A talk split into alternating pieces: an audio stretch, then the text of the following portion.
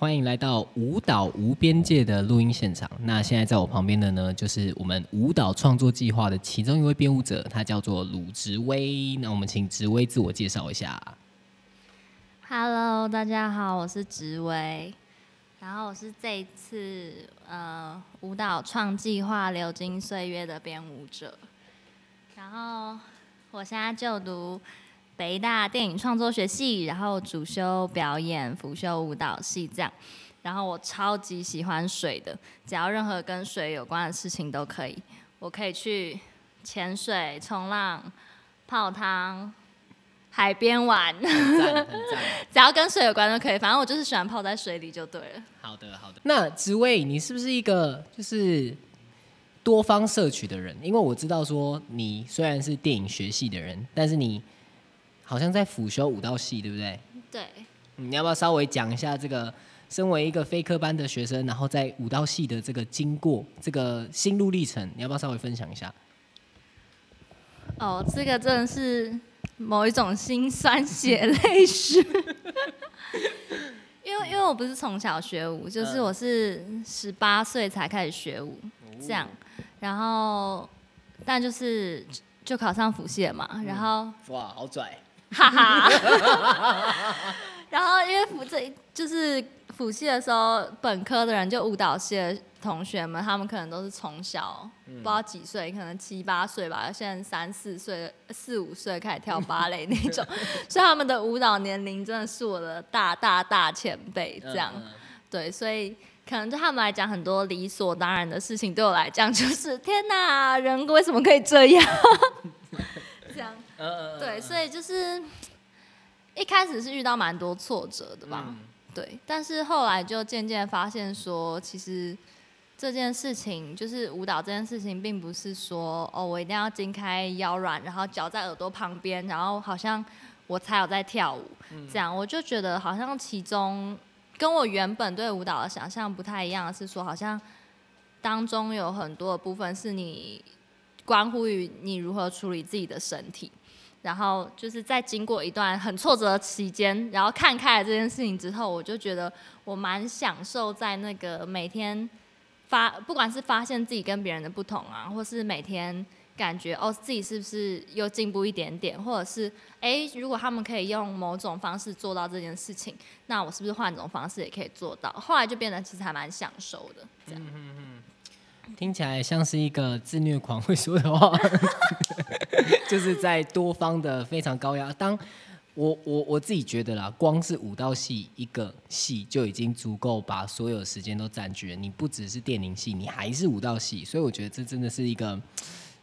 厉害的事情。对对对，这真的是一个厉害的事情。那你刚刚提到的说你呃十八岁的时候开始学跳舞，那你是怎么样走上跳舞这个这一条路？然后你怎么样开始做你的创作？因为你好像很多创作，对不对？你要不要稍稍微说一下。嗯，好，我先说我怎么我怎么我怎么走上跳舞。这条路。就其实原本最初的原因就是很通俗，我就是想减肥，就是 傻眼，真的真的是 真的是傻眼。就是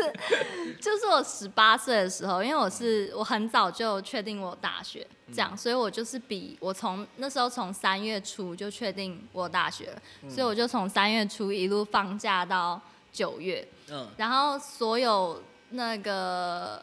青少年的困扰就是就是觉得自己不够瘦，这样，所以所有女性青少年 不要这样，也有男性青少年会觉得自己不够瘦。比较少，比较少。我自己就没有。反正那时候就觉得我自己不够瘦，嗯然后就觉得好像这段时间又很闲，那找找一个可以瘦，然后又可以学的东西，嗯。然后所以才因为这样，呃就是很松松的就这样开始接触舞蹈。而且我有一件很好笑的事情，就是我那时候就觉得，嗯。想说，哎、是要学街舞，还是那种街舞以外的都归类为现代舞好了？这样，那时候那时候的想法，嗯。对，那时候的想法。嗯。这样，然后然后后来就觉得好像因为那时候看了一个云门的演出，然后就觉得天哪，好想跳得像云门那样哦，所以就想说好，那我去学现代舞好了。然后那时候什么都不懂，然后我进到一间舞蹈教室，然后他就写现代舞马莎技巧这样，然后我就觉得哦，不知道这是什么，然后所以我的第一堂那个舞蹈课就是马莎。天哪，真的是天哪！那我我有我好奇的点就是，你从这个减肥的动机开始就是学跳舞。到要去考辅系舞蹈系，这个中间有很大的有很大的路哎，你这省略了一段事情要讲，就这中间你是怎么样，就是到最后决定要去辅系舞蹈系的？我不知道，就是我我就我想象当中就是非常硬，就是因为那个时候都是要减肥嘛，所以可能就是一个礼拜一堂课，就觉得嗯，我每我我有规律运动这样，然后但是后来就发现这件事情可能也是跟我老师或是玛莎技巧有关系，就是我发现它不是单纯的 exercise 这么简单，就它有很多我要内观，然后要察觉我的身体怎样，然后老师就会开始跟你讲说一些奇怪肌肉要怎么用这样，然后那时候就觉得，呃，天哪！我的髋关节在哪里？我的什么臀大肌、臀中肌是什么东西？这样，然后可能时间久了，因为我本来的个性就比较好奇宝宝嘛，就是我我本来就比较对很多事情都蛮好奇的，而且我本来就是一个蛮追根究底的人，这样子。个性可能个性就这样，从小就这样，所以那时候就觉得，好吧，就算是减肥，我也要搞清楚这件事情。嗯嗯。然后，所以就还蛮认真，跟也觉得这件事情蛮好玩的。然后后来过了一阵子之后，就觉得不知不觉间就觉得很想要了解更多，就是就会觉得，哎，看那些跳得好的人，那他们是怎么跳得好的？然后大家说，哦，那你去上上上看芭蕾课，我就觉得。哦，好啊，芭蕾课这样，然后我就去上上看芭蕾课，然后或者是我可能问老师一些问题，比如说我要脚要怎么样伸得很直，老师就说那你去上一堂武功课看看，我说哦好啊，那就上上看，这样，然后然后我就去上，然后我好像也不排斥这些东西，就是我会觉得每天都有，因为而且我我虽然对很多事情很好奇，可是我是一个蛮三分钟热度的人，嗯嗯嗯，所以其实我学过很多东西，我小时候也学过。我学过什么？我学过小提琴，我学过钢琴，然后我也学过画画，然后我学过围棋吧，然后学过网球，反正就我学过很多东西。可是我觉得，好像一阵子我大概知道这个东西在干嘛之后，我就觉得我对它。没什么兴趣，可是我就觉得舞蹈这件事情对我来讲蛮不一样，就是我永远都搞不懂他到底在干嘛。就是我搞懂了，以为哦这个动作是这样做，可是我可能过一阵子发现，哎，干其实不是，他还有。更多细节啊，不想拿脏话。没关系，我觉得很棒。就是就是，我就发现，哎，没有，其实我在用的只是外侧的肌肉，它其实还有内侧肌肉要启动。嗯。然后我可能启动内侧肌肉之后，发现，哎，天哪，不是肌肉的事情，是整个能量线的事情，是整个流动的事情，是重心的事情。就是我永远都没有觉得我搞清楚这件事到底是怎么发生的。嗯。然后我就觉得，因为这样就很吸引我，我好像每天都可以。探险嘛，这种感觉，嗯，对，所以好像就默默的，真的是完全没有意识的，就接触越来越多的舞种，然后可能也花很多时间在这件事情上面，然后我也会很，就是自，就是很乐意去把每周固定的时间花在上课上，跟觉察自己的身体上。然后后来是久了之后接触到，就是上课的时间真的变很多。嗯。然后因为在外面上舞蹈课真的其实蛮贵的，就是你如果要规律上课的话，然后就觉得呃没钱，然后就想说那要怎么办？可是我又想继续跳舞哎。然后后来就想说，哎，那如果有机会考到辅系的话，是不是可以就是用很少的钱上很多的课？真的就是这样，差不多从大二的时候开始，就二十二十岁的时候开始，嗯，然后然后觉得说，哎，好像可以去考考看辅系，然后就很认真的以此为目标，大概也还是在外面上课了，上到我大升大四的时候，大概就一年多吧，嗯这样，然后就就考上辅系，然后就就念啊，这样，然后就是每天可以可以跳很多舞，呃。一开始有点痛苦了，但 后来还是蛮快乐，然后但是省很多钱，这样。我觉得非常非常棒，而且非常励志的故事。那我我有我我蛮好奇的，就是说听完你这个故事之后啦，好像蛮可以理解说，哎，那你会对这个艺术、对这个舞蹈这么有兴趣？你是如何开始走上创作这条路的？就是你本来你在跳舞之前就开始创作吗？还是你是接触舞蹈之后才开始从事舞蹈创作？我其实，在接触舞蹈之前就就有在创作。应该说，我高中的时期是喜欢写作，嗯，然后是会去投什么新诗比赛啊之类的那种，嗯，然后后来念了电影系嘛，然后也是会写剧本啊，或是拍片啊，然后作为我的创作形式。然后我第一次真的有一个比较完整的，就影如果影像跟文字的作品不谈，如果是现场的作品的话，是我大二的时候做了一个易碎，是一出戏这样。所以其实我好像一直都乐于当一个说故事的人，嗯，这样。但是为什么会到后来为什么要以舞蹈作为一个创作形式呢？比较是说，嗯，因为每个。创作形式有不同的脉络，嗯，然后我就觉得，我就觉得好像在其他的创作形式里面没有办法，某种程度上好像没有办法满足我对于情感嘛，或是对于一些事情我真的想要传达的意思，或者是说我其实觉得，可能是因为看了一些演出，像比如说 Peeping Tom。它是一个我很喜欢的舞团，就是我觉得，我觉得戏剧、舞蹈跟音乐，甚至是文学，它不不应该很这样被切割。就我觉得，我觉得艺术的形式是相辅相成的，这样。然后我也觉得没有没有分野的的这些创作，好像能够更更自由的去表达说创作想要说的事情，而不是好像被形式绑架。对，然后我觉得舞蹈是我目前找到，可能舞蹈、舞蹈剧场，它也不一定是不一定是舞蹈，但是跟身体有关的事情，好像是我目前找到我觉得最自由的方式去讲我想要说的故事，这样。嗯嗯嗯，了解。那你要不要借机谈一下你的作品啊？就是你这一次在舞蹈创作计划做的这个舞蹈作品。好啊，就是我这次做的作品叫《流金岁月》嘛，然后。它其实就形式上来讲，它是一个蛮实验性的创作。它介于呃环境剧场跟参与式剧场的，跟就是纯呃纯粹镜框式观看的这些边界这样。然后我运用了 NBD 的，不只是排练场的空间，我运用了楼梯间，运用了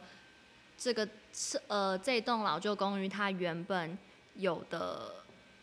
呃，除了室内之外的空间，然后作为表演的场域，对，然后让观众不是只能够被动的观看接收这样，然后它其实是源自于说我的，就是我的爷爷这样，然后他可能我在面对亲人他的衰老或者是一些。一些老旧的逝去的、即将逝去的，或是已逝去的这些回忆，比如说老宅啊，比如说亲人，比如说很多时代的回忆，比如说现在有什么是时代的回忆？CD 吧，是，就是一些组件报纸吧，或是纸本漫画店之类的。就是我对于一些逝去的东西，我怎么去观看？那这次的作品。主要是跟老旧的房子跟亲人的离去是亲人的老去是比较有关系的，这样。嗯嗯。那因为我有看过你的作品，就是我我有看过你的作品的片段，然后我在里面有看听到许多那种，哎哎，看到舞者在诠释那个所谓老旧。不管是人的老旧状态，或者是物物件的老旧的状态，我觉得是蛮有趣的，所以感觉你在这件事情有很大的琢磨。那我想请问说，你在于就是使用非典型的这种舞蹈空间呢，你有没有遇到什么样子的问题？因为你的你的舞座啊，并不是在一个固定的，就是我们所谓不管是小剧场或者是镜框式舞台，不是完整的。在这样子的空间做呈现，而是在一个楼梯间，老旧公寓的楼梯间。那你有没有就是遇到什么样子的困？困难哦，我觉得总体来讲算遇到蛮多困难。比如说，我就随时都在担心会不会有东西坏掉。对啊，像像实际上排练的过程中，舞者舞者，反正现在是那个损坏记录一片玻璃这样。就是毕竟那都是老旧公寓嘛，所以比如说你靠着一片窗户，然后突然那个玻璃就掉下来这样。对，或是他可能在跳舞的时候，可能只是扶一个扶手，那个扶手就给我这样恐龙恐龙恐龙，我都很怕 我的舞作是不是成为这栋公寓的，就是最后的见证者之类的，无敌破坏王的概念。没有啦，就是我们还是我觉得，呃，首先要处理的就是如何跟。这些物件或是这个建筑空间就是相处吧，因为如果说我编的东西在排练场里面编好，然后我再放到这个空间里，那其实我好像没有必要在这个空间里跳，因为好像我在哪里都可以跳。我觉得比较困难或是比较挑战的地方是，好像在创作的过程中很不得不去面对的一个问题，就是为何要在这里？这样就是为什么？一定要在这个空间里，或是有什么东西在这个空间里发生是有必要的，这样。然后，然后或者是说，可能在排练的过程中，像是物品老旧啊，或者是说有呃居民就是经过，或是有有这个，因为那是公共空间嘛。然后可能就是有人经过，或者是说他们怎么看待这些事情，我觉得好像都是要被处理的事情。所以说啊，真的是很感谢智胜啊，很感谢智胜因为包容这样的创作，这样。嗯，对我我有答应说，就是要去跟那个邻居们稍微沟通一下，因为上次我们在排练彩排的时候，就是四楼邻居就有经过。然后有一次，我就在楼下便利商店，然后遇到那个四楼的阿姨，然后说：“阿玲，你刚才在冲啥啦？啊，看起来啊，你闭闭当闭塞的，趴在地上，好像有有有什么有苦难言什么的。”这个是阿姨说没有，我们在彩排，我们在跳舞，然后有个小呈现这样。还有这次比较有趣，我觉得这不一定每个都有，但这次比较有趣的是说，我我在这个公寓，那我要如何？就是融合这个建筑，那这个建筑包括了这个建筑里面的居民，可能跟这边的居民的习惯是什么？比如说他们都不关门，就是 就是我好我我常常排练排到一半，就是跟就是在其他的邻居大眼瞪小眼，就是大家都不关门的，或者是这栋公寓其实有非常多老人，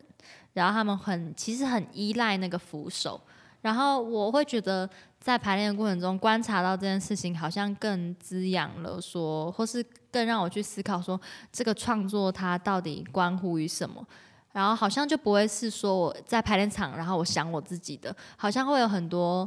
东西介入我，让我变得比较有机这样。嗯，的确。那那最后想要问问你啊，就是。嗯，对于这样子的作品，你有没有想要透过这样子的作品向观众传达什么样子的讯息？又或者是说，你有没有想要对观众说的话？传达什么样的讯息？我想传达的讯息都在我的作品里了，所以，所以十月十六号跟十月二十三号，大家可以来 NBD 看演出。嗯。非常的赞，非常的赞。那我们今天非常感谢紫薇接受我们的访谈，那我们就下次空中相会喽。那如果你对我们的演出有非常有有兴趣的话，我会把所有的一样，就是把那个售票链接，就是直接放在我们的资讯栏，那你就可以直接从我们资讯栏里面报名。那我们就期待这个礼拜天可以跟大家相会喽。那我们就下次再见，拜拜，拜拜。